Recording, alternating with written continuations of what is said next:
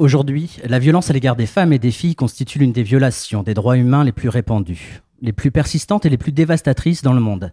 Elle demeure également l'une des moins signalées en raison de l'impunité, du silence, de la stigmatisation et du sentiment de honte qui l'entoure.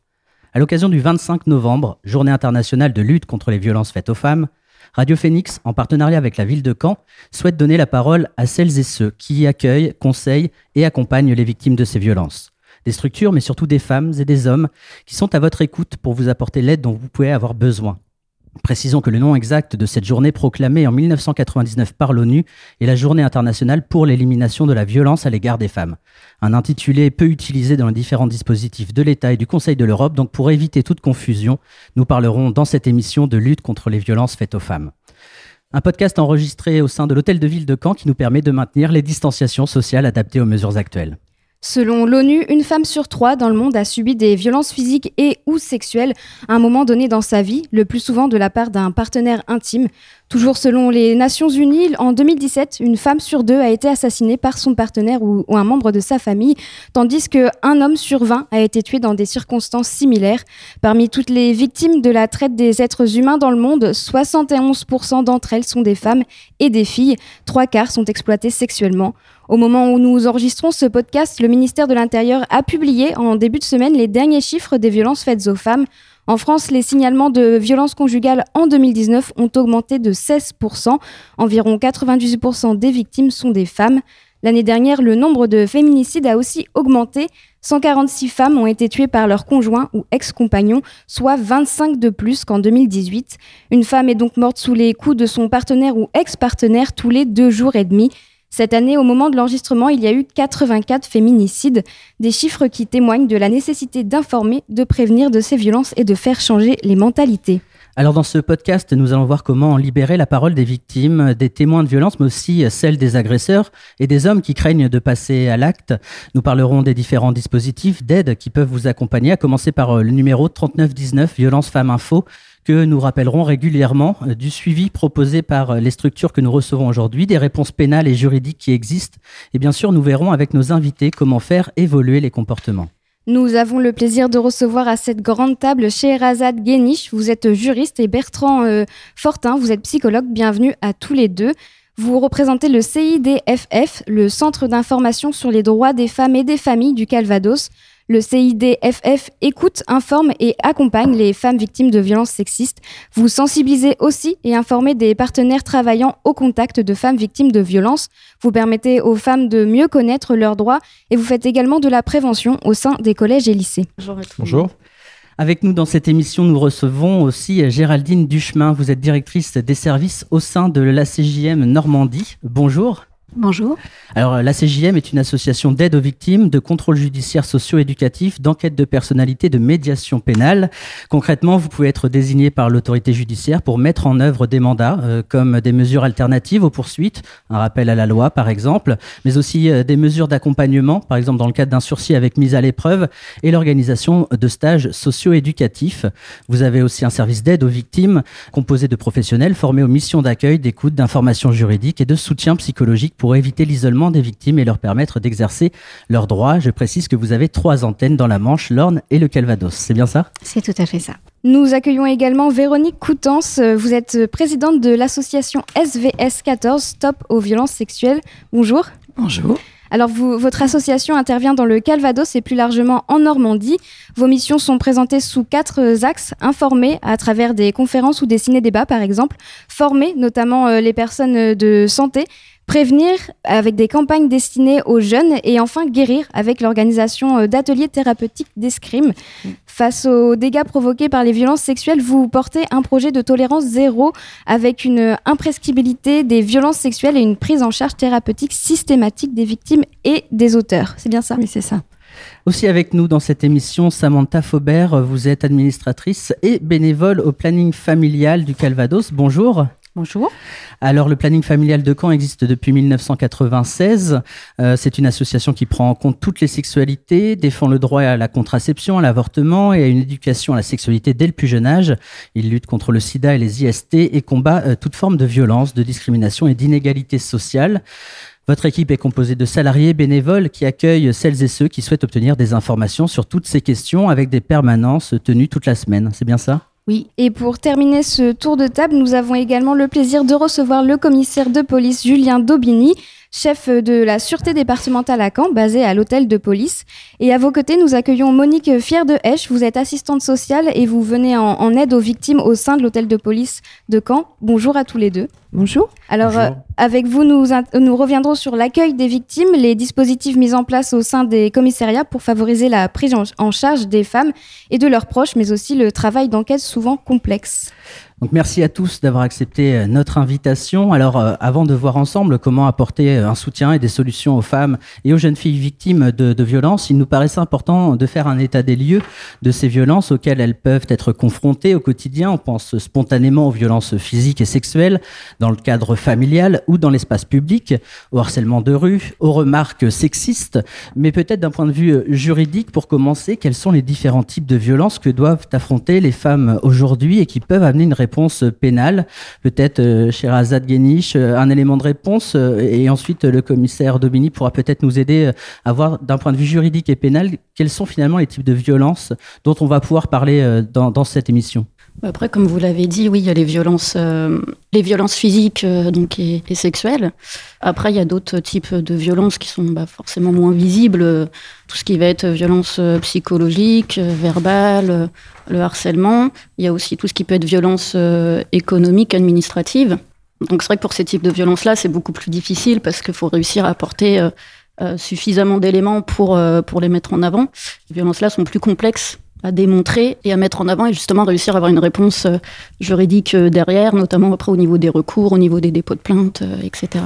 Peut-être commissaire, également sur les différents types de, violences sur lesquels vous recevez les victimes et sur lesquels vous pouvez enquêter. vous pouvez nous en dire peut-être un peu plus sur justement la nature de ces violences? Derrière le mot violence, il y a énormément de choses, comme vient de le dire Madame, effectivement, et vous l'avez souligné à titre, euh, à titre introductif. Récemment, donc, euh, le législateur a décidé de l'incrimination de l'outrage sexiste, qui n'existait pas avant dans notre, dans notre droit positif. La violence faite aux femmes, elle commence dans la rue. Elle se poursuit, elle peut se poursuivre à la maison. Ça peut aller d'une, d'une claque, d'une insulte faite par un conjoint, un ex-conjoint, et ça peut aller jusqu'au féminicide. Donc on a toute une palette de euh, d'infractions, des délits, donc punis d'une peine d'emprisonnement, de crimes également punis d'une peine d'emprisonnement, également donc de contravention pour, euh, pour le harcèlement de rue. Cette réalité, elle, euh, elle, explose, elle explose au grand jour depuis, depuis, depuis une décennie, où effectivement la lutte contre les, les, violences faites aux femmes et dans un cadre plus global, les violences dans un cadre intrafamilial sont, sont une priorité ministérielle par le ministère de l'Intérieur pour les services de police et de gendarmerie. On nous demande effectivement d'appliquer, alors il y a le terme de tolérance zéro qui a été évoqué, on est effectivement sur cette posture où on doit euh, systématiquement poursuivre, euh, diligenter des enquêtes sur des faits euh, qui sont portés à notre connaissance. Alors, par des canaux très différents. On peut avoir des signalements faits par, par des, des administrations diverses. On a bien évidemment le dépôt de plainte qui va être réalisé suite à une intervention police-secours, l'interpellation d'un individu qui est, euh, voilà, qui est signalé comme violent, ou par une femme qui va se décider de briser la loi du silence, qui va venir dans un commissariat de police et qui va dire maintenant ça suffit, je souhaite que tout ça s'arrête. Donc il y a une responsabilité très lourde qui pèse sur les services de police et de gendarmerie évidemment, puisque derrière on a une réalité qui est très, euh, qui est très glauque, qui est, qui est terrible, hein, euh, puisqu'on plonge directement dans l'intimité, c'est une réalité qui dure souvent depuis beaucoup de temps, depuis des années, et qui peut arriver à des conséquences euh, très désastreuses par la mort de la victime. Donc c'est très important. Alors on reviendra justement sur la prise en charge des victimes et des dispositifs mis, en place, euh, notamment au, sein de l'hôtel de police de la ville de Caen. Euh, mais on a le sentiment que consciemment ou, inconsciemment, une hiérarchie peut s'établir dans les cas de, violence. Euh, femmes ou hommes hein, peuvent se dire ce ne sont que des mots, ou bien ce geste n'est pas aussi grave qu'un cas de viol, par exemple, ou qu'un féminicide. Comment faire en sorte de dénoncer tous les types de, de violence sans justement cette hiérarchie, sans minimiser certains cas de violence? En fait, ça renvoie à ce qu'on appelle la culture de la violence, qui est euh, en fait une, une façon de, définir certains préjugés, certaines habitudes de comportement, certaines habitudes culturelles. En fait, euh, la, la culture de la violence, ça va de, Par exemple, dire que c'est normal que les garçons courent après les filles dans la cour et leur soulèvent les jupes. Et puis, ça va jusqu'au fait de, de, dire que se faire siffler dans la rue, euh, c'est un hommage à la beauté de la femme. Euh, ça va euh, aussi avec le préjugé qui dit que l'homme a un besoin sexuel beaucoup plus important, qu'il a du mal à contrôler et que dans le cadre du couple, bah, la femme, même si elle n'a pas envie, elle peut faire un effort. Enfin, c'est ce qu'on appelle le devoir conjugal. On n'emploie plus ces mots-là, mais la culture du viol, c'est aussi la question du consentement qui est euh, très mal comprise par, euh, par beaucoup et euh, sur lequel il y a vraiment une éducation très importante à faire auprès des jeunes. par exemple, les, les, inégalités salariales, est-ce que c'est un, un, un frein à la progression professionnelle? Les discriminations à l'embauche, pareil. Est-ce que ce sont, c'est considéré comme des violences? Bah oui, ça peut l'être, oui, en effet, parce que c'est quelque chose qui peut être extrêmement mal vécu par, par des femmes, en effet, d'être discriminées par rapport à leur sexe à compétence égale. Donc oui, ça peut être vécu comme quelque chose de violent, en effet. Oui. Après, la difficulté, c'est vrai que euh, quand ça reste du, verbal, c'est la preuve. Et c'est toujours là où est le, problème, euh, quand il n'y a pas d'écrit, quand il n'y a rien. Donc démontrer que c'est une discrimination en raison du sexe, c'est toujours difficile. Démontrer le harcèlement, c'est toujours difficile par rapport à ça. Euh, mais en tout cas, oui, on a des, des, des, des personnes qui viennent par rapport à du, du, du, du bore-out ou du burn-out, enfin harcèlement dans le cadre du travail. Après, voilà, de réussir à démontrer que c'est en raison purement du, du sexe, c'est là la difficulté, quoi. Une des violences euh, peut être difficile aussi euh, à accueillir en, tant que structure, euh, celle peut-être la traite des femmes à travers la prostitution, à travers l'exploitation de, de, ces femmes, soit par des réseaux, soit par d'autres biais. Est-ce que vous êtes confronté justement, est-ce que cette exploitation réussit à remonter jusqu'à vous ou est-ce que c'est encore difficile? Est-ce qu'il est difficile pour ces femmes de se libérer et libérer cette parole-là pour changer leurs conditions? C'est très compliqué, effectivement, la, question de la prostitution, parce que c'est euh, en même temps la femme a le droit de faire ce qu'elle veut de son corps, et en même temps, on sait très bien que c'est pas si simple cette histoire de prostitution, parce qu'on sait très bien qu'il y a de l'esclavage sexuel, il y a des pressions. Et euh, pour revenir à ce que vous vous disiez euh, de façon plus générale sur est-ce que la précarité économique des femmes, par exemple, la précarité qui, qui touche plus majoritairement les femmes, est une violence, oui, en fait. Et donc, j'élargis par rapport à la prostitution, mais bon, à la prostitution, la précarité, c'est pas complètement euh, déconnecté. Euh, en fait, la violence, il y en a partout euh, contre les femmes, en fait. C'est-à-dire, le fait que la précarité touche majoritairement les femmes, c'est une violence. Le contrôle du corps des femmes dans les, dans les médias, à travers, par exemple, des entraves à l'IVG, des, des, problèmes d'accès à la contraception, tout ça, ça c'est une violence voilà, de la violence, il y en a, il y en a partout, et effectivement, ça peut conduire à des choses extrêmes qu'on a, qu'on a déjà évoquées. Mais ce qu'il faut savoir, c'est que euh, c'est une violence au quotidien que vivent les femmes. Peut-être aussi parler des violences sur Internet avec vous, euh, commissaire, euh, puisque le cyberharcèlement est devenu courant, notamment auprès des plus jeunes. Est-ce que vous avez constaté une augmentation de ces violences avec la démocratisation des outils numériques dans notre quotidien? Oui, effectivement, avec l'avènement et la montée en puissance des réseaux sociaux, on assiste euh, montée, euh, à une montée des infractions, euh, enfin de la constatation de ce type d'infraction, couplée à un certain anonymat. Voilà, quand on est derrière son ordinateur, on est prompt à être beaucoup plus libre dans ses propos, qu'ils soient racistes, sexistes ou autres. Donc oui, effectivement, on, est, on assiste à des phénomènes de harcèlement, qui débutent parfois en milieu scolaire et qui se poursuivent ensuite euh, sur des réseaux sociaux, avec là aussi des conséquences tragiques. On a des suicides, enfin moi dans des précédentes fonctions, euh, j'ai une, une, jeune fille de, de 13 ans, parce qu'elle était harcelée sur Internet, elle s'est suicidée à 13 ans. Euh, c'est inadmissible. Alors, ce qui rend compliqué, alors sur l'aspect sur l'aspect Internet, c'est on en revient toujours un peu à la même problématique, c'est la libération de la parole puisque euh, les victimes de ce genre de faits, tout comme les victimes de violences euh, conjugales ou autres, ils, éprouvent des difficultés à, verbaliser euh, ce dont ils sont victimes. Pourquoi? Parce qu'ils ont l'impression, enfin, il y a ce sentiment de honte qui revient. De manière assez commune sur toutes ces infractions, on évoquait il y a quelques instants la prostitution. Ça engage que moi. Je pense pas qu'une femme éprouve du plaisir à se prostituer. Donc derrière, il y a des réseaux criminels, il y a de la précarité sociale, euh, qui pousse justement à entrer dans cette spirale de la prostitution. Et il y a un phénomène de honte.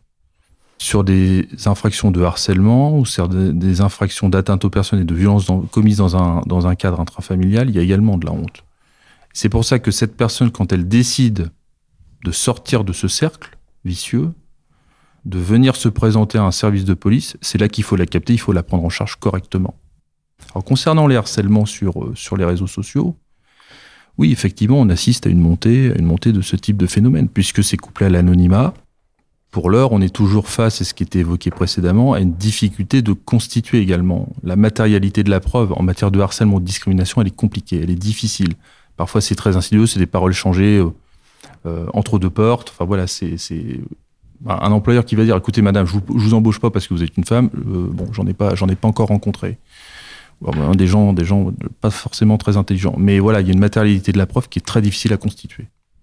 Vous l'avez dit tout à l'heure, ce qui peut être difficile dans la libération de la parole, c'est le sentiment de honte, une crainte de représailles ou, même un traumatisme causé par ces violences. Les périodes de confinement que nous vivons cette année semblent aggraver la situation, puisque d'après les chiffres du ministère de l'Intérieur du mois de mai, les forces de l'ordre ont effectué 44% d'interventions en plus pour des différents familiaux par rapport à la même période en 2019. La fréquentation de la plateforme arrêtonslesviolences.gouv.fr a plus que doublé et le 3919, le numéro d'appel gratuit et anonyme d'écoute des femmes victimes de violences, a reçu en avril 2020 près de 30 000 appels pour le mois, soit trois fois plus qu'en février ou en mars. Vos structures ont-elles aussi été davantage sollicitées et, comment vous avez pu répondre euh, à cette période compliquée?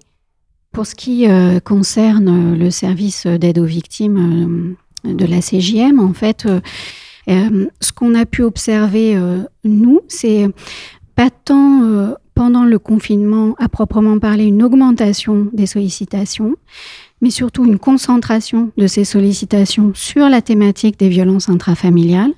Et évidemment, après le confinement, euh, là pour le coup, euh, euh, une augmentation aussi sensible de ces situations, enfin de, de, la révélation de ces situations, ou en tout cas de la prise de contact. Voilà la fin du confinement euh, a facilité aussi euh, le fait d'appeler parce que c'est on imagine que c'est très compliqué dans un cadre familial euh, de pouvoir appeler des numéros d'aide alors que l'agresseur potentiel agresseur est présent constamment au domicile. Donc ça, rend très compliqué aussi cette prise en charge. Est-ce que peut-être d'un point de vue justement de, du commissariat comment s'est passée cette période par rapport à vous votre rôle d'assistante sociale? Est-ce que vous avez vécu cette période justement avec difficulté? Oui, justement. Donc euh, moi, le, rôle euh, donc que j'ai euh, donc à l'hôtel de police, c'est un rôle donc de, relais. J'assure un relais entre donc les forces de l'ordre de sécurité et les services sociaux.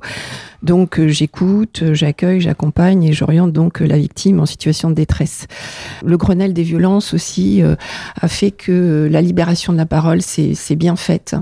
Le deuxième confinement, les, les, victimes vraiment sont venues à l'hôtel de police premier confinement, c'est vrai que c'était, euh, euh, c'était, on travaillait différemment aussi. Hein, il y avait du télétravail, mais là, en fait, euh, le fait que moi je sois effectivement constamment à l'hôtel de police pendant ce deuxième confinement, les personnes, j'ai pu les recevoir tous les jours et, là les mettre en confiance et puis les leur proposer effectivement leur dire qu'elles pouvaient porter plainte. Peut-être une précision aussi qui peut être importante. L'attestation en cas de violence conjugale n'est pas obligatoire. Vous pouvez aller vous rendre commissariat. Euh, voilà, il faut pas avoir ce frein. Euh, rappelons que ce n'est pas obligatoire. Si vous êtes victime, vous pouvez vous rendre directement dans une structure, soit commissariat, gendarmerie ou autre type de structure de prise en charge, euh, librement, évidemment. Et, puis, ce qui est très important, c'est que moi, le matin, en fait, quand j'arrive, je m'auto-saisis, c'est-à-dire je regarde tous les, événements police. Et à partir de ce moment-là, j'appelle les personnes. Hein, si elles ont, je propose mes services, je leur propose de, de me rencontrer à l'hôtel de police. Si elles le souhaitent, elles viennent. si elles ne souhaitent pas, je fais des entretiens téléphoniques. Donc ça me permet effectivement de les orienter et puis aussi de leur dire que je suis là pour elles, que de toute façon, même si euh, elles viennent pas me voir là dans l'immédiateté, donc elles peuvent venir effectivement euh, plus tard. Il n'y a, pas de souci. On reviendra sur justement cette écoute disponible à travers tous vos témoignages euh, dans, la prise en charge. Euh, mais euh, pour revenir sur les chiffres annoncés justement en introduction, avec le signalement des violences conjugales qui a augmenté de, 16%, si on tente de voir les choses différemment, est-ce que cette progression ne pourrait pas montrer une forme de libération, comme on le disait à l'instant, de la parole, dans le sens où les femmes et les témoins de ces violences oseraient davantage signaler finalement Est-ce que cette augmentation, c'est pas aussi davantage de...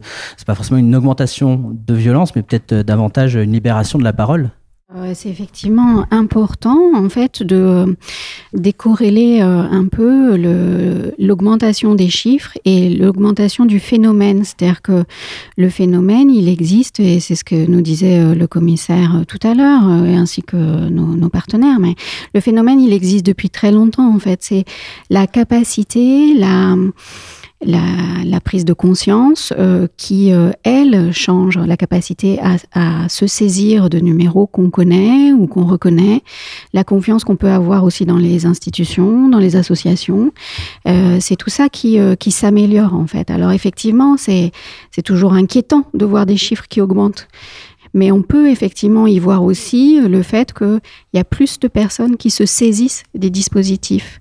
D'une façon nationale, on dit que euh, parmi les victimes, il y en a euh, finalement entre 10 et 15 seulement qui se saisissent des dispositifs d'aide. Donc le fait que ça augmente, c'est évidemment inquiétant sur, le fond, mais c'est plutôt quelque chose de positif pour l'ensemble des intervenants. Euh, les, témoins de violence aussi, donc euh, on l'a mentionné brièvement, euh, peuvent signaler des, cas de violence. par exemple, les enfants dans la sphère familiale. Comment est-ce qu'on peut les, accompagner? Est-ce que finalement, par extension, ils sont eux aussi victimes? Être témoin de violence, c'est déjà être victime de violence. En ce qui concerne la violence sexuelle, je tiens à rappeler que le Conseil de l'Europe nous indique qu'il y a un enfant sur cinq qui est victime de violence sexuelle en Europe. Hein, donc en France évidemment. On est sur la thématique des violences faites aux femmes, mais euh, la violence, les violences sexuelles, c'est aussi des violences faites aux enfants, et donc aux petites filles comme aux petits garçons, et c'est des violences qui sont exercées par les hommes, mais aussi par les femmes. Bon voilà, ça je fermerai la parenthèse sur ce sujet-là. Mais voilà, euh, dès la plus tendre enfance, euh, des enfants sont victimes de violences, notamment de violences sexuelles. Et je tiens à rebondir sur euh, la libération de la parole. Comment peut-on libérer la parole quand on ne sait pas qu'on est victime de violence Il y a ça aussi. Hein. C'est-à-dire que quand, dès son plus jeune âge, on a vu de la violence dans son milieu intrafamilial, comment va-t-on pouvoir identifier quand on devient adulte que l'on est victime de violence dans son couple, par exemple? Donc moi, je suis euh, sage-femme et sexologue au CHU de Caen. Et dans mes consultations de sexologie, je rencontre beaucoup de femmes qui ont des problèmes avec leur sexualité. Et puis, on, parle à un moment de, comment elles ont grandi. Et puis, euh, comment s'est faite l'éducation dans leur famille. Et puis, comment ont eu lieu les premières relations sexuelles. Et puis, on tombe sur de la violence non identifiée. Hein, c'est-à-dire que voilà, elles ont été victimes de violences euh, dès leur premier rapport sexuel. Euh, elles ont subi des violences et qu'elles n'ont pas identifiées comme des violences. Parce que bah, dans la sphère familiale, ça se passait comme ça. Donc comment voulez-vous identifier que ce sont des violences si vous rencontrez quelqu'un qui fonctionne exactement comme vos parents qui ont été violents? Forme d'héritage finalement. Mais bien sûr, vous répétez de la violence. Donc euh, comment peut-on euh, stopper tout ça? Eh ben c'est par l'information. C'est-à-dire qu'on va informer les gens, on va leur expliquer ce que c'est qu'une éducation euh, entre guillemets normale, non violente en tout cas. Et puis on va informer les professionnels pour qu'ils posent systématiquement la question de la violence. Ça, c'est très important. Hein. Nous, euh, à la, maternité, là, au CHU de Caen, euh, nous posons, systématiquement la question à toutes nos femmes enceintes avez-vous été victime de violences verbales, de violences physiques, de violences sexuelles? Alors, pour que la libération de la parole soit plus simple, on, prend tous les exemples de violences. Hein. Moi, je, je, pose aussi beaucoup la question de est-ce que vous avez vécu des traumatismes de violence, mais par exemple un accident de la route, vous voyez, de façon à banaliser cette question et à ce qu'on puisse avoir plus de réponses. Et puis aussi qu'elle sente que la question est posée à tout le monde. Donc c'est un lieu où on peut venir euh, parler de ça, puisqu'on en parle à tout le monde.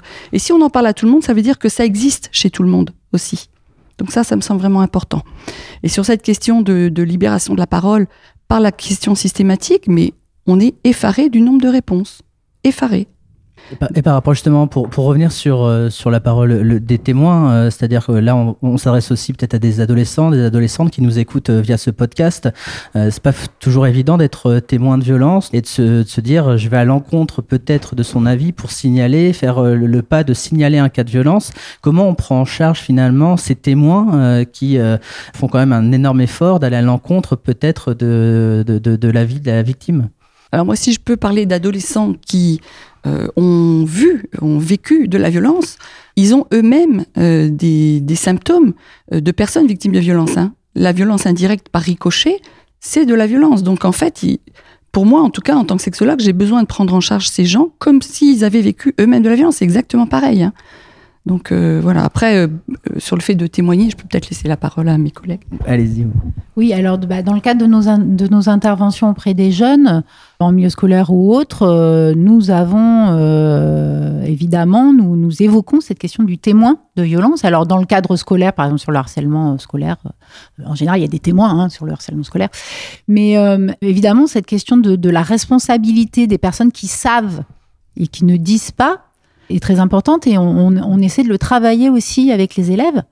Mais je ne sais pas s'il y a beaucoup de cas de- de- d'enfants qui vont dénoncer la violence contre leur mère. hein. C'est encore une parole très difficile à libérer aussi. Puis, parce ils que- essaient plutôt de protéger leur mère. Oui, c'est ça.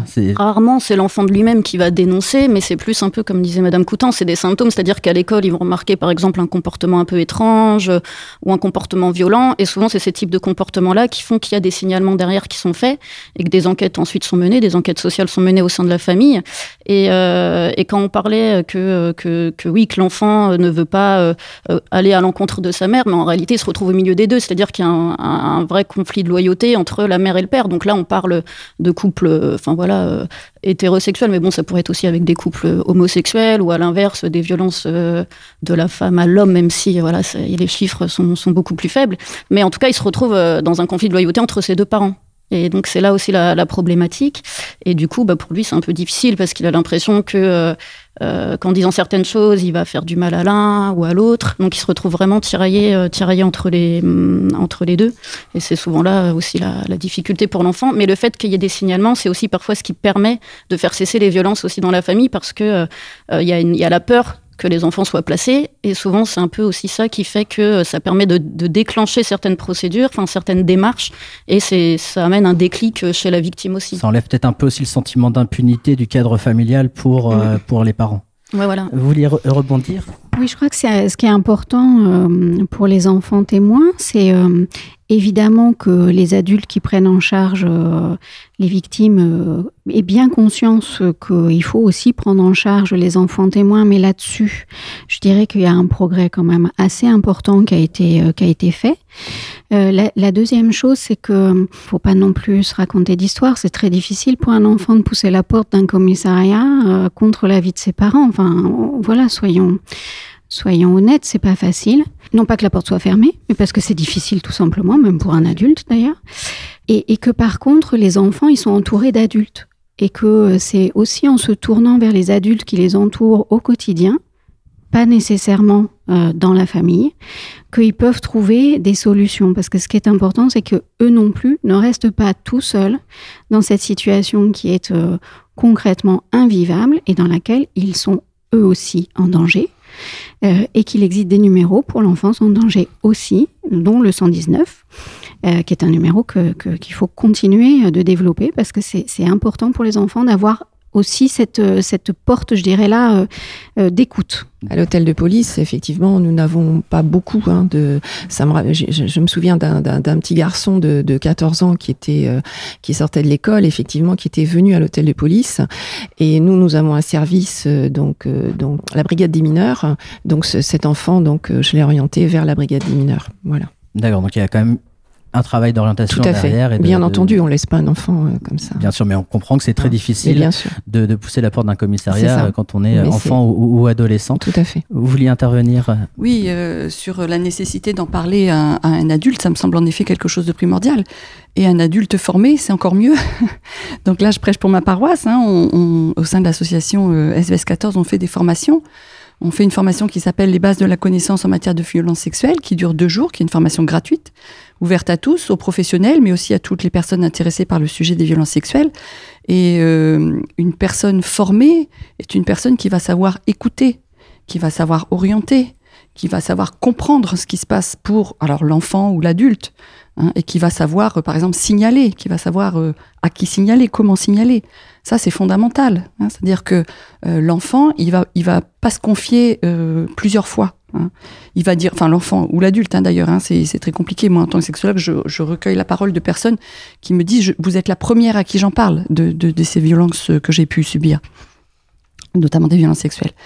Euh, louper le recueil de la parole de quelqu'un, euh, c'est parfois louper pour toute la vie. Donc c'est fondamental.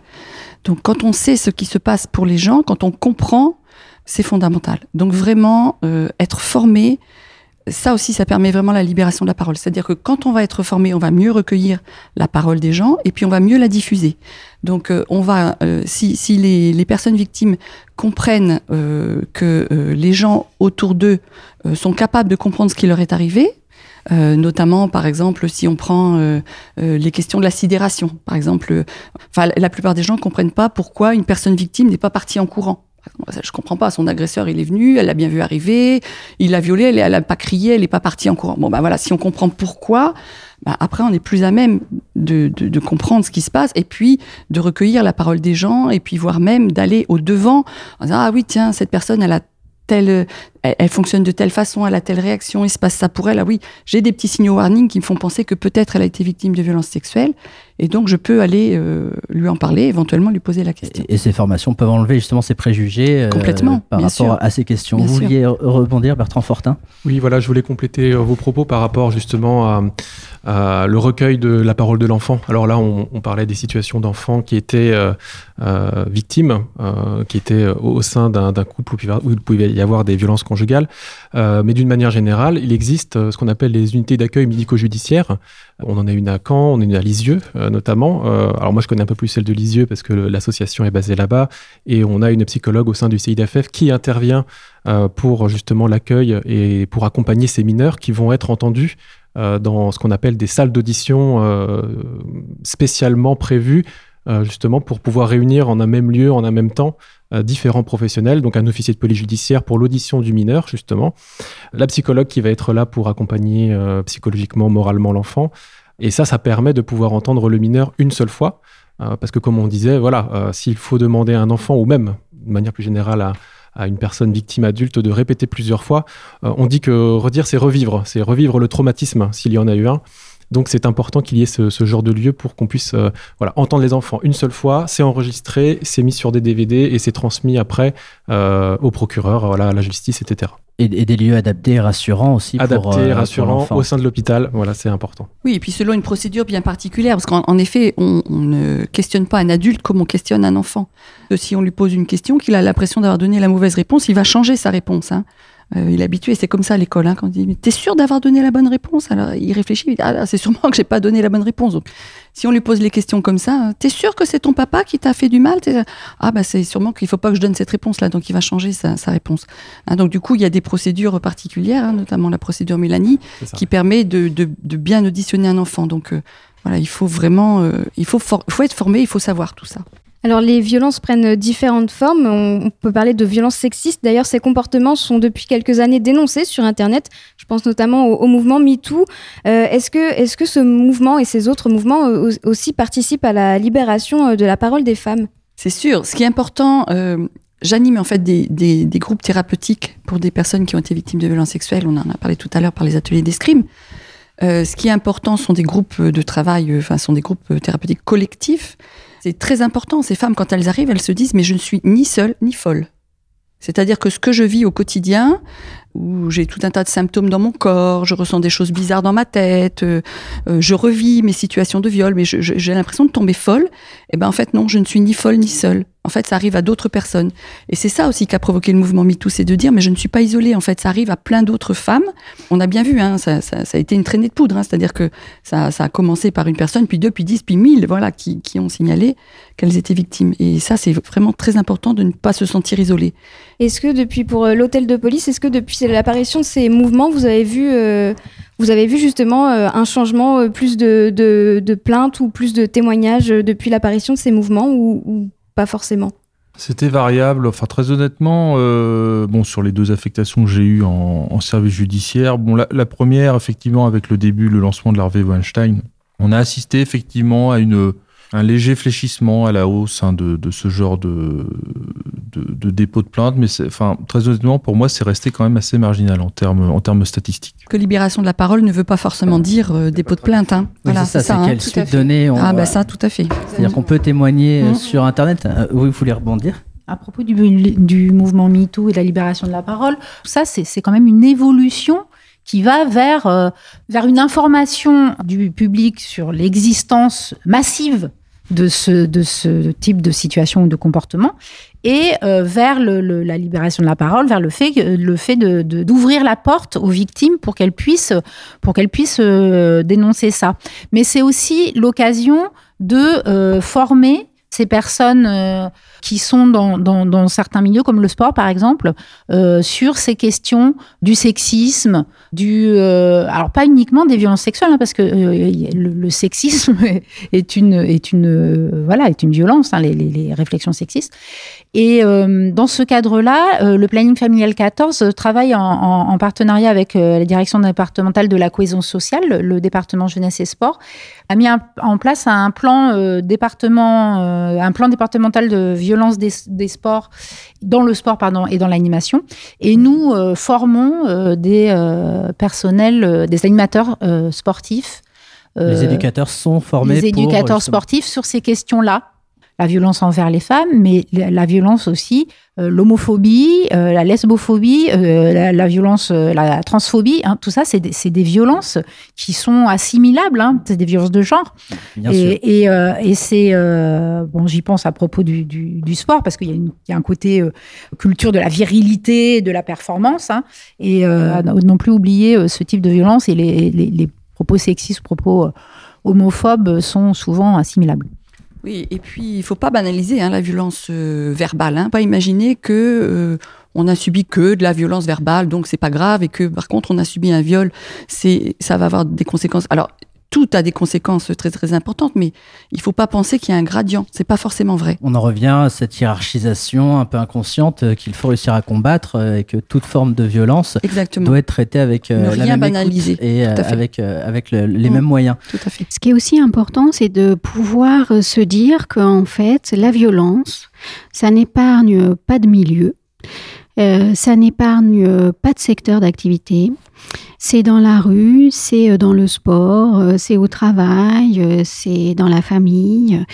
On peut parfois entendre bah non pas lui, bah non pas elle, ah bah non ça c'est pas possible.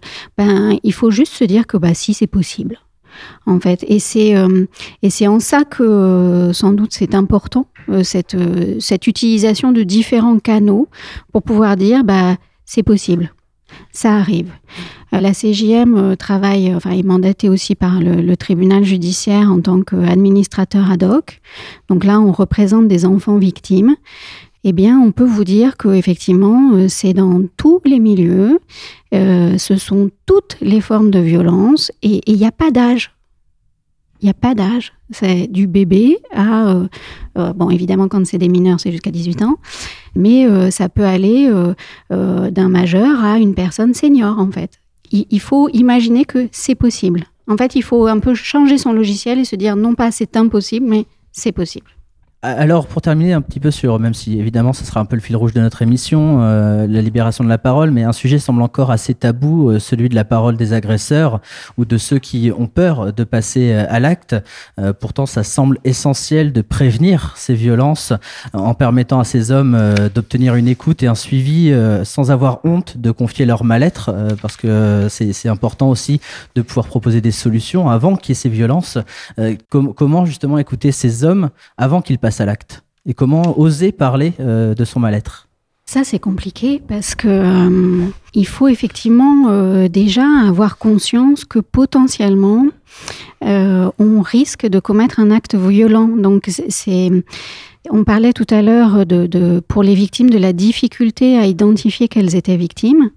En fait, euh, c'est assez rare les personnes euh, qui commettent des actes de violence et qui identifient qu'elles ont commis un acte de violence. Et il existe euh, quelques, numéros, pas, pas beaucoup, pour que ces personnes puissent avoir un, interlocuteur à travers la fédération La FNACAB qui a mis en place un numéro d'appel et par ailleurs, en fait, ce que l'on voit pour... Euh, donc, on a un service qui intervient plutôt auprès des personnes qui sont présumées ou euh, reconnues euh, coupables d'avoir exercé des violences diverses et variées on, fait un, travail qui est un peu parallèle en fait avec le travail qu'on peut faire avec une victime, c'est-à-dire qu'il faut identifier la violence, identifier la situation de violence et, se responsabiliser en fait. C'est la violence, euh, il y a une personne qui la commet et une qui l'a subie en fait. Et ce qui est le, travail important à faire auprès de ces personnes, c'est de, leur faire comprendre que, en fait, euh,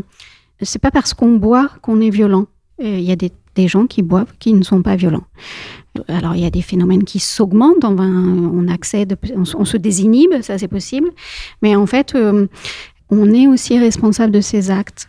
Et, donc, euh, la question de la responsabilisation, de la place de l'autre, de l'altérité, de, comprendre aussi qu'est-ce qui a pu conduire à, passer à cet acte violent, c'est euh, c'est fondamental. On le disait euh, tout à l'heure, euh, il y, a souvent des violences qui s'installent dans le temps et peut-être qu'elles vont aussi crescendo, c'est-à-dire qu'il y, a une habitude de la violence qui se crée et de se dire peut-être à, travers des premiers mots, à travers un premier geste, il y a une forme de regret, il y a une forme de crainte d'aller plus loin, c'est-à-dire que souvent sur, sur, plusieurs mois, plusieurs années, se dire finalement il existe aussi des solutions pour ces hommes pour ne pas rentrer dans une sphère, dans une spirale de, la violence pour aussi la stopper, parce que finalement, on peut, euh, j'espère en tout cas, que certains hommes peuvent prendre conscience qu'ils sont rentrés dans un système qui, euh, qui n'est pas viable et qui va engendrer plus de violence, et comment les prendre en charge? Ce que je voulais dire aussi, c'était sur la partie préventive. C'est vrai qu'il y a très très peu de choses qui existent, enfin de structures. Du coup, c'est vrai que j'étais pas sûre du nom de l'association, mais il y a l'association, par exemple, l'Ange Bleu, qui intervient sur tout ce qui est euh, prévention, justement par rapport à la pédophilie. Et en gros, l'idée, c'est que des personnes qui pensent qu'elles peuvent passer à l'acte puissent contacter cette association pour avoir euh, une écoute et en peut-être en tout cas éviter de, enfin de, de commettre l'acte. Mais en gros, voilà, c'est tout ce qui va être prévention, c'est assez rare. On a le sentiment qu'il oui, on a avancé sur euh, la prise en charge des victimes, heureusement, mm. mais que sur la Souvent, prévention. Euh, ouais, et, finalement, on est un peu en retard mm. sur euh, sur ces questions de prévention. Au Canada, c'est vrai que ça se développe beaucoup. Ils ont pas mal de structures sur tout ce qui est prévention. c'est vrai que bon, bah, nous, pas tellement. Mais en tout cas, il y avait cette association justement que j'avais, enfin que j'avais découvert et, et je trouvais ça très intéressant le fait justement de pouvoir apporter euh, une écoute avant un passage à l'acte pour les auteurs, euh, en tout cas avant qu'ils soient auteurs, euh, pour ces personnes justement qui ont peut-être aussi été victimes avant, ça leur permet, enfin potentiellement peut-être d'éviter, voilà. Alors moi je pose la question, hein. alors pas, pas dès la première consultation, hein, mais quand on se connaît bien avec les personnes victimes avec lesquelles je travaille, je pose la question de est-ce que je la pose délicatement. Hein. Est-ce que vous avez euh, parfois eu l'idée de passer euh, à l'acte, de, d'avoir des actes d'attouchement sur d'autres personnes? Alors, c'est, une question qui me semble extrêmement délicate à poser, et en fait, pas du tout. Euh, et j'ai, reçu des, des, messages de soulagement de la part des personnes victimes qui me disaient, mais Merci de me poser la question parce que oui, ça m'a taraudé à certains moments et, je ne savais pas quoi faire de, cette idée, je ne savais pas pourquoi j'avais cette idée, mais, mais en effet, ça, me, ça, tournait dans ma tête et ça venait m'obséder. Et ben de pouvoir en parler, ça les soulage énormément. Donc ben, même cette question-là, faut pas avoir peur de la poser. Et puis, euh, la, meilleure prévention, en fait, c'est l'éducation. C'est-à-dire que plus on fera euh, de l'éducation euh, d'une façon générale, hein, enfin, à la citoyenneté, à la dignité, au respect de l'autre, euh, au respect de son intégrité, et plus on sera dans la prévention, en réalité quand on souhaite parler euh, du phénomène euh, de, violence, eh ben, il faut euh, prendre en compte toutes ces dimensions, la dimension des répercussions pour la victime et la dimension aussi de la prise en charge de l'auteur. En fait, je crois que ce qui est important, c'est d'arrêter de, penser en silo. C'est-à-dire que la pensée en silo, on voit où ça nous mène. Donc, à un moment donné, pensons de façon systémique. Pensons à un phénomène et à toutes ces répercussions ça va de mieux en mieux, ça, commence à, émerger. La prise en charge des personnes qui commettent des violences, c'est aussi une façon de protéger les victimes. Et, ça fait des années que euh, on essaie d'opposer euh, les choses, mais en fait non, les gens ils vivent ensemble en fait. Donc euh, il faut prendre le problème dans son ensemble. Euh, la question de la prise en charge. Alors, on en a déjà parlé euh, quand même à travers vos structures, mais pour les, femmes et les hommes qui, nous écoutent, c'est pas toujours évident de savoir euh, comment ça se passe une fois un cas de violence signalé, comment se passe la prise en charge de chaque victime? Il y a bien sûr une écoute en premier lieu, ça on l'a bien compris à travers vos, structures, mais ensuite, je suppose qu'il y a un travail d'orientation vers les différentes structures. comment, quel est le cheminement pour ceux qui se posent la question J'aimerais bien témoigner, mais comment je dois m'y prendre finalement? Quel est le simple, c'est d'abord aller vers vos associations, c'est d'abord un numéro d'appel. Finalement, comment, prendre en charge les victimes? Euh, là, en fait, quand une personne, effectivement, une victime ne souhaite pas euh, porter plainte, donc moi, là, je la réoriente donc, euh, donc vers les, soit les services sociaux, soit médicaux, ou, euh, ou judiciaire en fait. Hein. Voilà. C'est. Euh, on, on précise que vous êtes assistante sociale au sein de l'hôtel de police de Caen et que Tout vous avez un travail d'orientation justement des- de ces victimes. Exactement, un travail d'écoute, hein, de, de conseil et donc d'orientation. Donc là, c'est c'est mon rôle et donc euh, vers les partenaires en fait ici présents. voilà, ils sont tous pratiquement tous là. Bien comprendre ce, ce maillage territorial, euh, vous vous connaissez tous Tout à et fait. vous travaillez en lien avec les différentes structures. Oui. Euh, c'est important justement, on parlait de proximité, être Oui. plus proche des victimes, euh, c'est aussi faciliter euh, la, la réception de la parole. Euh, donc finalement, ce maillage, il est très très important sur un territoire. Le maillage, il est important sur le territoire et en fait, euh, moi je dirais qu'il n'y a pas... L'important, c'est de pousser la porte d'une structure, en fait. C'est l'important, c'est de prendre contact. Après, c'est au travail des professionnels de faire l'analyse avec la personne de qui, quelle est la structure qui est la plus adaptée pour poursuivre le, poursuivre le, travail d'accompagnement, si tant est que la personne le, le veuille.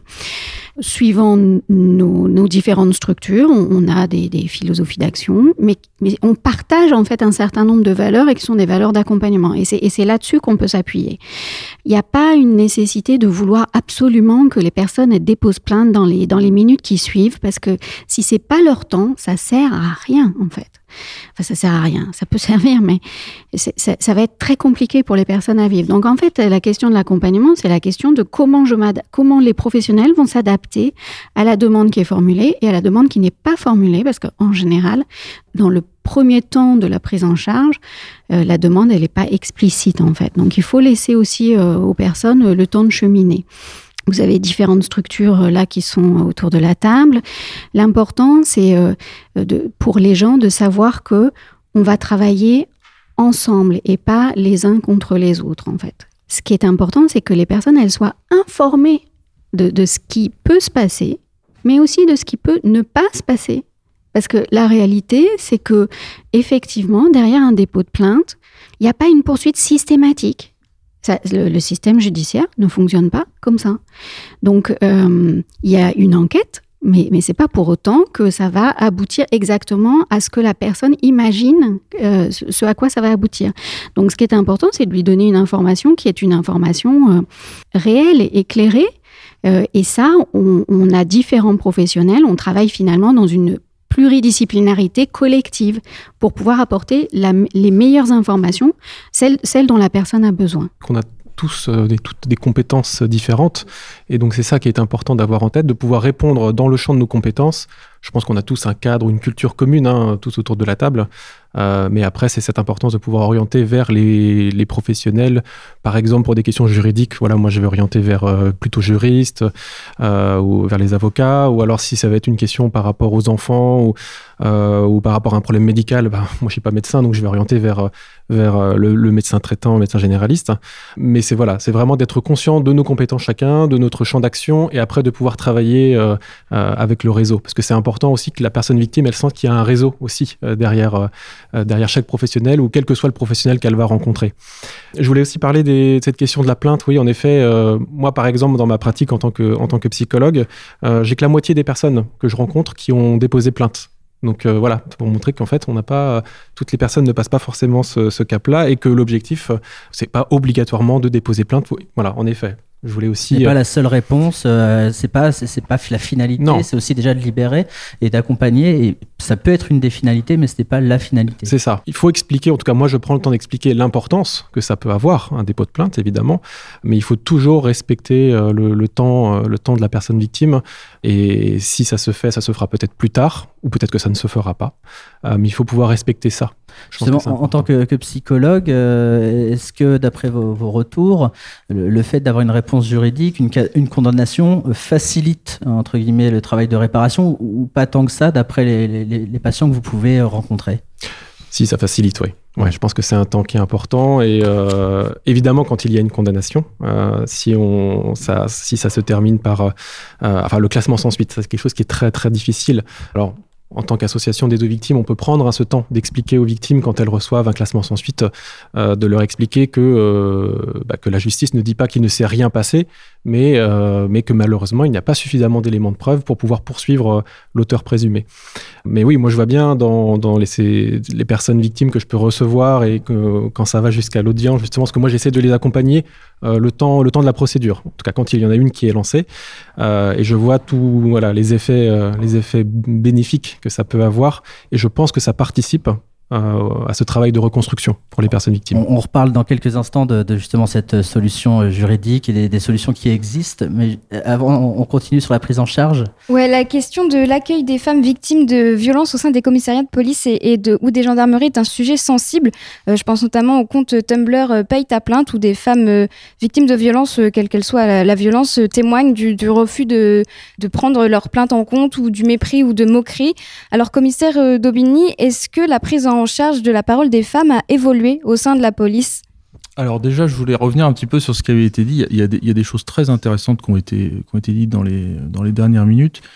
Comme disait Madame, effectivement, je crois que le principal, c'est qu'une femme pousse la porte d'une structure quelle qu'elle soit. Parce que ça veut dire que le chemin de la libération de parole est bien entamé. Elle a décidé de sortir de cette spirale. Pour revenir sur le dépôt de plainte, euh, bon, bah, bien évidemment, pour moi, le dépôt de plainte est quelque chose d'essentiel. Pourquoi? Parce que la, procédure judiciaire va euh, déjà mettre fin au cycle de violence. Parce que l'auteur, il va être identifié, il va être interpellé, pris en charge par les services de police, et ensuite présenté devant, euh, devant l'autorité judiciaire. Alors effectivement, il y a la suite de la procédure. Je ne suis pas procureur, je ne suis pas juge du siège, donc je ne vais pas commenter des décisions de, classement ou de poursuite. Mais l'essentiel est qu'il y ait au moins, à minima, une judiciarisation des faits qui sont portés à notre connaissance. Après que la personne ne souhaite pas déposer plainte. C'est son droit le plus strict, on ne va pas la forcer à déposer plainte. Mais il faut quand même savoir une chose, pour les personnes qui nous écoutent, c'est que même s'il n'y a pas de dépôt de plainte, le parquet peut quand même décider de poursuivre l'auteur des, des faits. Il n'y a pas besoin d'une plainte pour poursuivre quelqu'un devant un tribunal. Ça peut être un signalement, par exemple, des personnels de santé. Ça peut... tout, à, fait. Enfin, le, euh, le, le dépôt plainte n'est pas obligatoire pour déclencher une procédure judiciaire. Il faut quand même le savoir et le rappeler. C'est important, ça. Pour revenir sur ce que vous disiez, madame, bon, tous, ces signalements sur, oui, effectivement, les mouvements paye ma plainte, bon, voilà, euh, sur la façon dont les femmes sont reçues dans les commissariats de police. Alors, moi, je suis très, très réservé par rapport à ces. Euh, parfois ces témoignages sur Internet où effectivement on a affaire à des fonctionnaires de police euh, brutaux, euh, totalement sourds à la, souffrance des victimes. Donc je pense qu'il est important aussi de relativiser parfois le contenu de ces déclarations. Je ne nie pas néanmoins qu'il peut y avoir des fonctionnaires qui soient forcément un peu parfois euh, pas au fait de la prise en charge des victimes. On n'a pas que des fonctionnaires de police excellents, il n'y a pas que des militaires de gendarmerie qui sont excellents, il y a des gens qui font mal leur métier, il faut le reconnaître, ça peut arriver. Néanmoins, moi j'ai constaté, ça fait quasiment 20 ans que je suis dans la police nationale, en 20 ans, j'ai, je pense qu'on a énormément progressé en termes de prise en charge des victimes. Notamment via la présence des, des intervenants pardon, sociaux euh, en commissariat et en gendarmerie qui n'existaient pas. Des associations d'aide en victimes qui sont dans nos murs, ça n'existait pas auparavant. Et surtout un effort euh, sans précédent de formation, alors que le Grenelle de l'environnement des violences faites aux femmes euh, a amplifié avec euh, une amélioration de l'arsenal juridique. Je pense au, téléphone grand danger qui n'existait pas auparavant, euh, les bracelets anti-rapprochement, les ordonnances d'éloignement du conjoint violent. Tous ces nouveaux outils montrent que cette problématique, elle est, prioritaire. Donc je pense que l'accueil a progressé. Il y a des marges de progression. Mais pour parler de manière euh, très ouverte, euh, est-ce que vous avez encore des personnes justement qui ont la crainte d'aller euh, en commissariat, qui, qui témoignent en tout cas de, de, de, cas de non prise en compte, qui sont justement encore réticentes à aller dans un commissariat? On parle de commissariat parce que le commissaire Daubigny est là, mais il y a également les gendarmeries. Peut-être vos témoignages, vous en tant qu'association? Oui, oui, bah, c'est vrai qu'on reçoit assez fréquemment euh, des, témoignages euh, bah, sur l'accueil qui n'est pas toujours bah, exemplaire, enfin, j'ai envie de dire. après, c'est vrai que oui, dans les services de. Maintenant, il y a des référents violence intrafamiliale, notamment dans les services de, gendarmerie. Donc, nous, on reçoit aussi des des fois, on est saisi par ces fiches-là, enfin, des fiches violence intrafamiliale. Donc, les références, c'est qu'ils sont formés un peu plus spécifiquement sur, euh, sur ces thématiques-là et du coup permettent euh, sans doute d'avoir un accueil un peu plus adapté. Mais c'est vrai que parfois, on a des retours, euh, clairement, où le dépôt de plainte est refusé.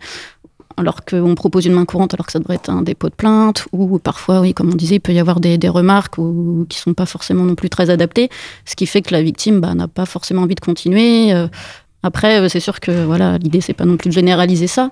Euh, comme comme le disait, euh, il y a des personnes qui font très bien leur travail et puis bah, d'autres, enfin voilà, qui sont peut-être moins sensibilisées à ça et qui n'ont pas forcément les réactions adaptées ou du moins qui se rendent pas compte que leurs réactions peuvent avoir des répercussions importantes derrière. Ce qui est important pour les personnes qui hésitent en fait à pousser la porte, ben, pour le coup, il ne faut pas qu'elles hésitent à pousser la porte d'une association, le service d'aide aux victimes, le CIDFF, le planning, parce que euh, notre travail, c'est aussi de les aider à, pousser euh, la porte du commissariat ou de la gendarmerie au bon moment, en fait, et éventuellement d'organiser avec elles le moment où la personne va pouvoir prendre la plainte d'une façon plus appropriée euh, que quand c'est euh, dans un jour où il y a une surcharge au niveau du commissariat de la gendarmerie. Enfin voilà, c'est le rôle des associations d'aide aux victimes de pouvoir accompagner les victimes dans toutes les phases de la procédure, y compris en dehors d'une procédure, c'est-à-dire même avant que la procédure euh, démarre y compris dans le, dans le dépôt de plainte et y compris dans les suites judiciaires qui peuvent être données ou pas, voire dans l'exécution des peines. Mais ce que je voulais dire aussi, c'est que en fait, euh, je ne sais pas comment sont formés euh, les, services de police sur, sur ces questions-là, mais j'ai l'impression qu'en fait, le focus est mis sur les questions du viol et des violences conjugales, qui sont effectivement peut-être le, le, haut de, de, du, panier des violences euh, contre les femmes. Mais par exemple, sur, sur la question du harcèlement, qui maintenant est passible d'amende et de prison, c'est très compliqué hein, de, pour une femme euh, d'aller, euh, de pousser la porte d'un commissariat euh, pour dire voilà j'ai été harcelée dans la rue. Enfin moi j'ai des, des témoignages de personnes qui ont essayé de le faire et qui ont renoncé quoi. Parce que, parce que peut-être elles l'ont pas fait au bon moment, mais elles l'ont fait au moment où ça venait pour elles. Mais voilà, on leur a dit oh ben non là, revenez plus tard ou bon c'est pas c'était pas considéré comme une priorité. Voilà. Peut-être un élément de réponse euh, quand même du, commissaire de Bigny euh, sur, sur ces questions. Alors vous n'avez pas le droit, vous n'êtes pas habilité à nous donner de, chiffres, vous nous l'aviez indiqué en, préparant cette émission, mais néanmoins, est-ce que voilà, il y a une sensibilisation sur euh, ce harcèlement de rue? On sait que la verbalisation est possible sur des, des cas pris sur le fait, pardon. comment évolue justement la police sur ces questions-là? Alors, bon, moi, je remets pas en doute les retours que vous avez eus, madame. Bon, euh, faut quand même ou pas oublier quelque chose, c'est que les services de police et dans l'accueil des victimes, on, obéit une logique de priorisation. Une victime de viol passera avant une victime de violence conjugale, je dirais simple, et avant une victime de harcèlement de rue. Alors effectivement, sur le, la problématique du harcèlement de rue, bon, donc euh, infraction euh, nouvelle, enfin nouvelle euh, récente, qui a été mise en place, grosse difficulté justement de matérialité de la preuve. Pourquoi? Parce que euh, est-ce qu'une femme, comme vous le disiez, madame, qui se fait siffler dans la rue par un individu, euh, quel qu'il soit, est-ce que c'est constitutif d'un harcèlement de rue? Pour moi, la réponse est oui. Voilà, donc ça veut dire que la, personne qui s'estime victime, alors où elle fait le 17, euh, alors après, toujours dans, le cadre de cette logique d'urgence, nos unités de voie publique sont peut-être engagées sur d'autres interventions. Il y a un véhicule qui va pas pouvoir se transporter rapidement sur place pour constater justement l'infraction. L'auteur va partir. Bon. Euh, donc ça, ça rend les choses plus compliquées. Alors après, sur l'accueil du commissariat, on revient à ce que je disais précédemment. Bon, effectivement, c'était peut-être pas le bon moment parce qu'il y avait peut-être effectivement beaucoup de travail à l'accueil, beaucoup de personnes qui souhaitaient déposer plainte.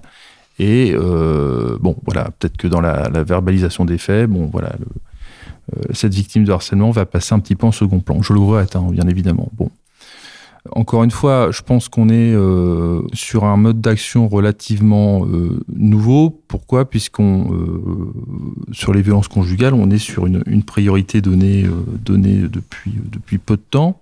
Et justement, on, fait face à une augmentation du contentieux. Le nombre d'affaires augmente, puisque c'est pas parce qu'il y a plus d'individus violents, c'est que les gens parlent plus facilement. Donc du coup, il y a plus de procédures. Et encore une fois, bah, ces procédures passent avant justement des infractions qui sont, euh, qui sont considérées comme moins importantes au regard de la peine ou autre. Cher Azad, vous vouliez réagir également euh, Oui, enfin, je voulais juste préciser par rapport au harcèlement, justement, on voit euh, un peu l'évolution, parce que là, il y a eu la loi du 30 juillet 2020 qui reprend pas mal de propositions suite au Grenelle contre les violences conjugales, et notamment qui précise que le harcèlement au sein du couple peut être reconnu comme une circonstance aggravante et, euh, et que le harcèlement qui conduit euh, soit au suicide, soit à la tentative de suicide de la victime euh, peut être puni pénalement euh, jusqu'à 10 ans d'emprisonnement et 150 000 euros d'amende. Donc du coup, on voit en tout cas là qu'il y a aussi comme une évolution, enfin une prise en compte davantage de, de la force du harcèlement et des conséquences que ça peut avoir sur la victime. On va revenir sur la question euh, juridique, puisque j'avais envie de parler euh, du viol suite à un traumatisme qui est euh, le viol. Ça peut mettre des années avant qu'une parole se libère, et on a parfois l'impression que la prescription des faits, d'un point de vue pénal, ne correspond pas vraiment à cette réalité, avec des a priori. c'est parce qu'on est violé qu'on va témoigner immédiatement. ça peut mettre des années aussi. euh, peut y avoir ce traumatisme qui se crée, et, finalement savoir aussi accepter une parole des années et des années après sans préjuger. Oui, oui, tout à fait, par rapport au traumatisme notamment, et, particulièrement pour les enfants qui vont être victimes de trauma, euh, on peut se rendre compte, et, ça me fait penser à une situation que j'ai eue euh, pas si longtemps que ça, euh, d'une personne qui avait été victime quand elle avait 6-7 ans, je crois, de mémoire, d'un viol, et tout lui est revenu qu'à partir de ses 30 ans. Voilà, suite à une émission qui traitait de la question du viol sur les, sur les mineurs, c'est à ce moment-là que ce qu'on appelle la mémoire traumatique, là, tout est revenu euh, de façon extrêmement intense, avec tous les symptômes et les, euh, tous les symptômes associés au trauma qui sont arrivés d'un coup, en fait. Donc euh, là, ça nécessite une prise en charge, évidemment, un long travail, mais ça montre bien que cette question du trauma, oui, elle peut arriver des années et des années plus tard, et ça pose forcément la question de la prescription, oui, en effet. Sur la question de la prescription, alors, euh, faut, avoir quand même des éléments en tête, c'est que la prescription a été récemment, enfin, en 2017 modifiée par le législateur. On est sur une prescription de droit commun de 20 ans en matière criminelle. Le viol est un crime. Et de 30 ans à partir des 18 ans pour les viols commis sur mineurs. Ce qui fait, bon, on va faire un petit peu de calcul mental, qu'on peut poursuivre une infraction commise jusqu'aux 48 ans de la victime. Honnêtement, je, je pense que je pense que le délai de prescription pour l'heure est suffisant parce que ça veut dire qu'on devrait, s'il était imprescriptible, comme le sont les crimes contre l'humanité par exemple, ou les crimes de guerre, euh, on serait sur euh, des investigations à lancer sur des crimes qui auraient, qui auraient été commis il y a 40 ou 50 ans. Bon, je sais pas. C'est un débat de société que le législateur doit trancher. C'est quoi le problème?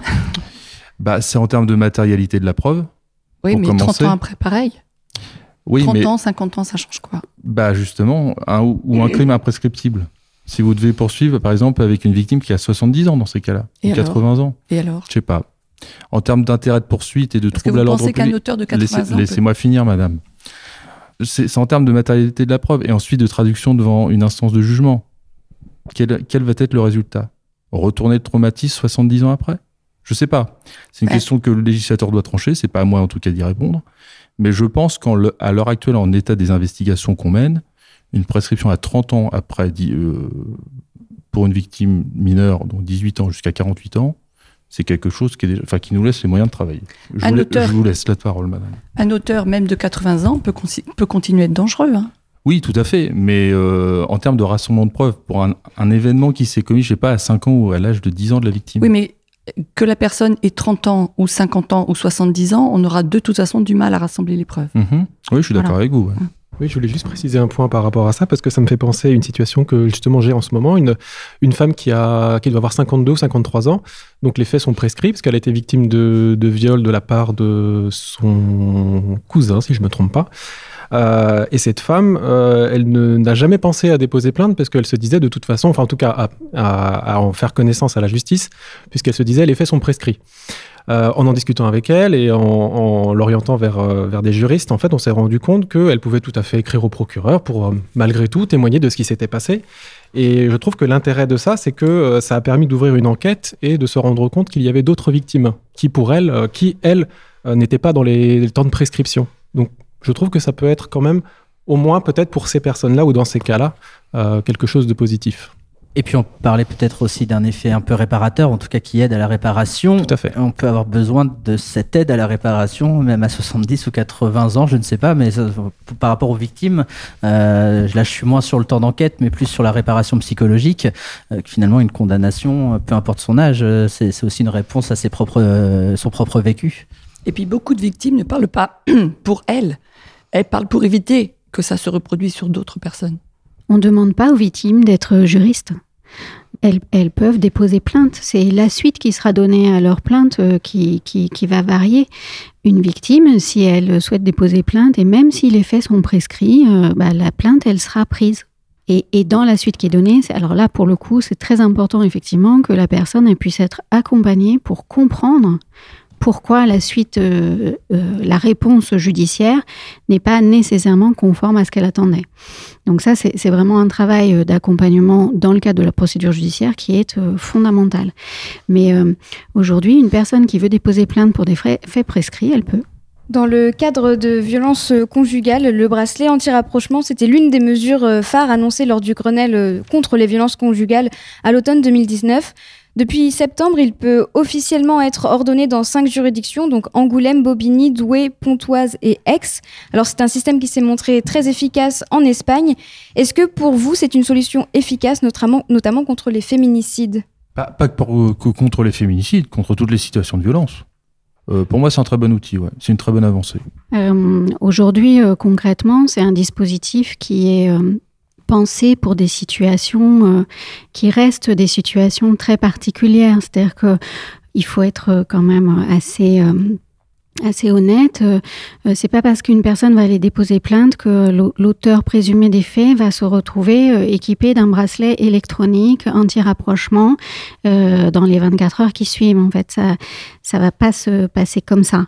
Donc ça fait partie des dispositifs euh, qui existent et qui sont en cours d'expérimentation, vous l'avez dit, c'est cinq juridictions. Il y en a un peu plus hein, dans toute la France, des juridictions. Et même dans ces juridictions, c'est un nombre pour le moment qui est euh, limité. Donc euh, c'est un dispositif qui est assez compliqué et il va falloir qu'on voit en France comment on arrive à le mettre en place.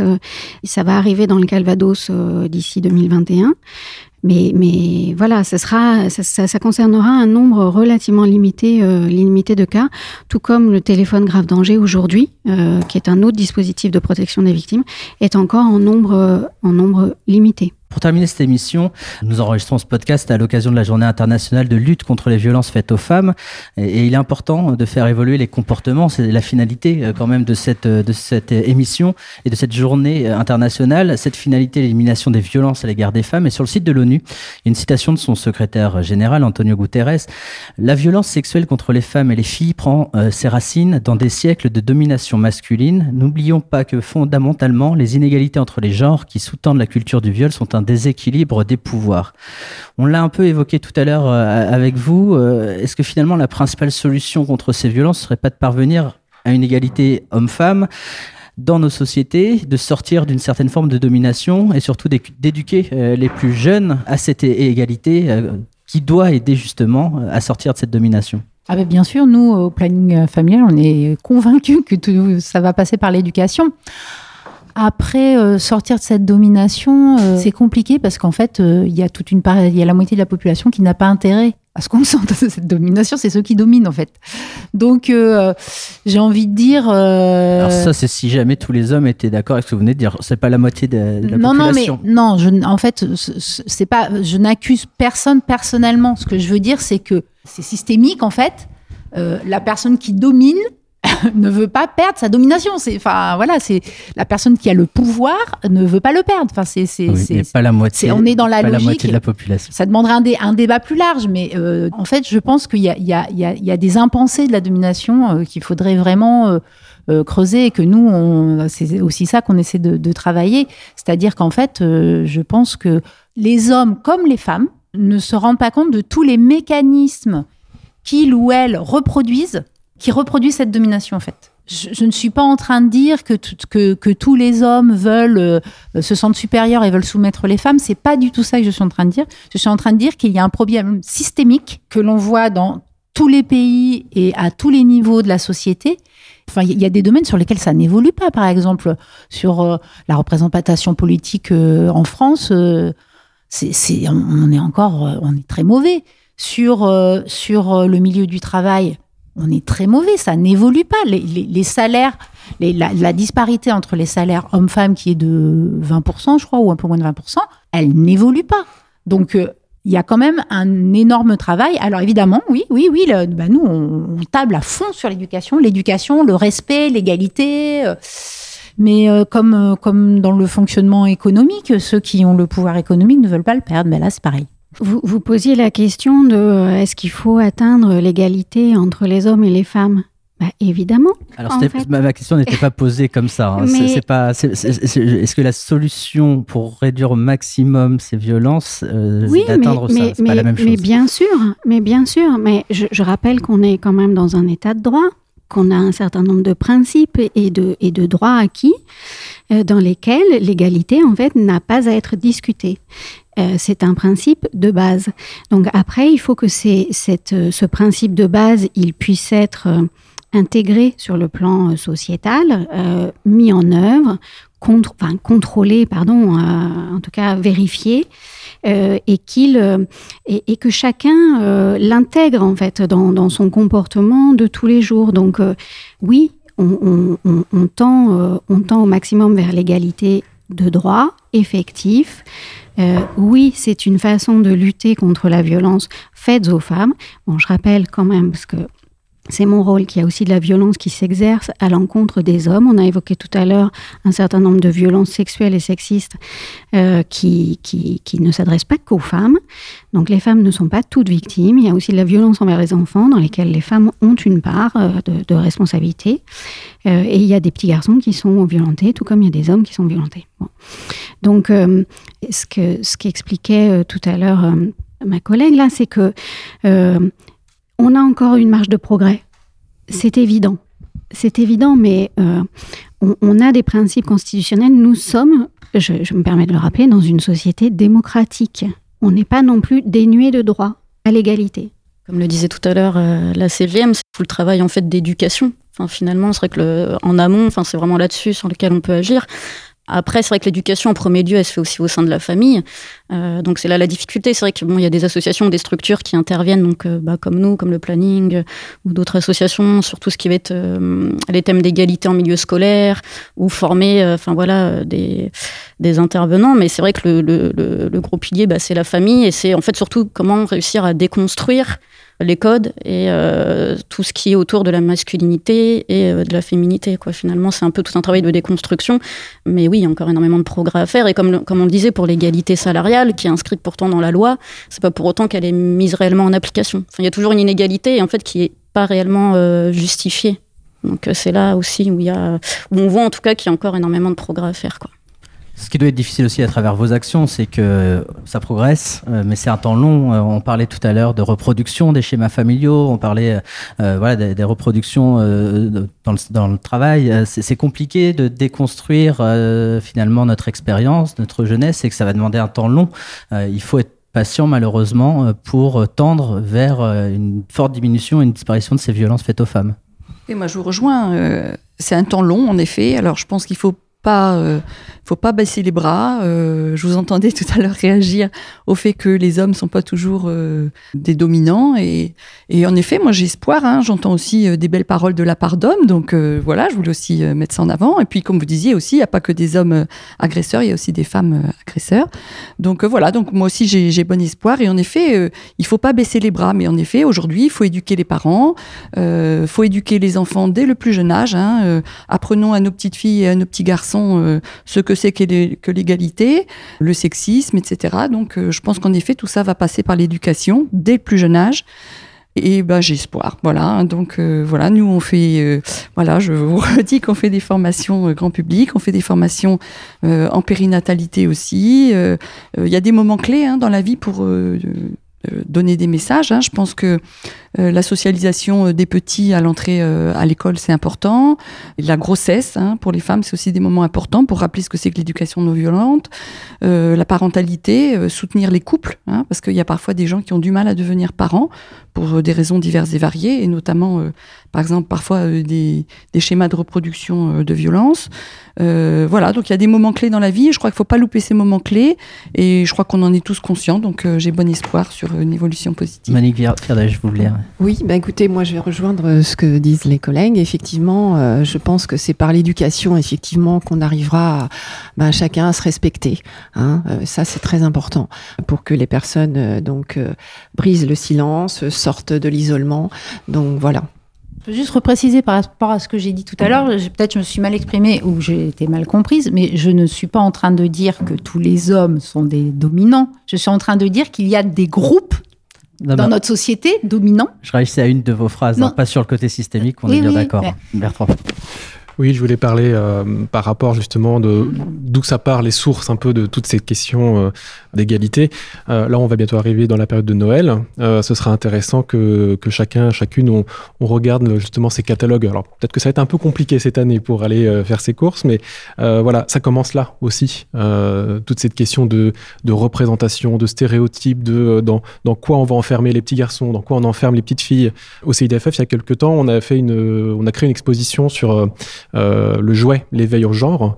Euh, et justement, on, se rend compte à quel point, même s'il y a du, travail et s'il y a des améliorations qui, se, qui, se, qui sont faites par euh, les magasins, mais il y a encore, encore ces représentations des jouets pour les garçons, les pages bleues, les pages roses, tout ce qui va être signe de, euh, de virilité, de puissance, euh, tous les jeux d'extérieur pour les garçons et pour les filles, on va retrouver euh, de façon très caricaturale les jouets d'intérieur, prendre soin des, des poupons, des, voilà, des, s'occuper des enfants, etc. Enfin, on a encore ça et je pense que c'est là aussi que ça, que ça commence. Alors même s'il y a quelques améliorations récentes sur cette question des jouets, on peut dire qu'il y a eu quand même une grande période de retour en arrière dans les années 2000. Enfin, dans les années 80-90, les Playmobil, ils avaient une seule couleur pour tout le monde. Y a, on ne peut pas dire que c'est une progression euh, régulière et qui va toujours dans le bon sens. Hein. Il faut faire attention. On n'est jamais à l'abri de retour en arrière sur plein de questions de société qui concernent l'égalité homme-femme. Sur beaucoup de domaines, oui, effectivement.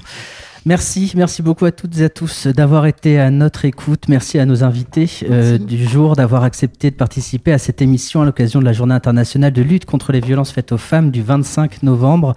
Je vous rappelle que ce podcast était enregistré dans le très beau cadre de la mairie de Caen. Nous remercions d'ailleurs les services de la ville, notre partenaire, qui euh, nous ont aidés à préparer ce programme, en particulier Élise Franchetot, coordinatrice prévention de la délinquance et protection euh, de la jeunesse. Nous espérons vous avoir donné quelques clés pour mieux comprendre la prise en charge des victimes de violences et surtout vous montrer que vous n'êtes pas seul. Euh, des hommes et des femmes œuvrent au quotidien pour vous aider et vous écouter.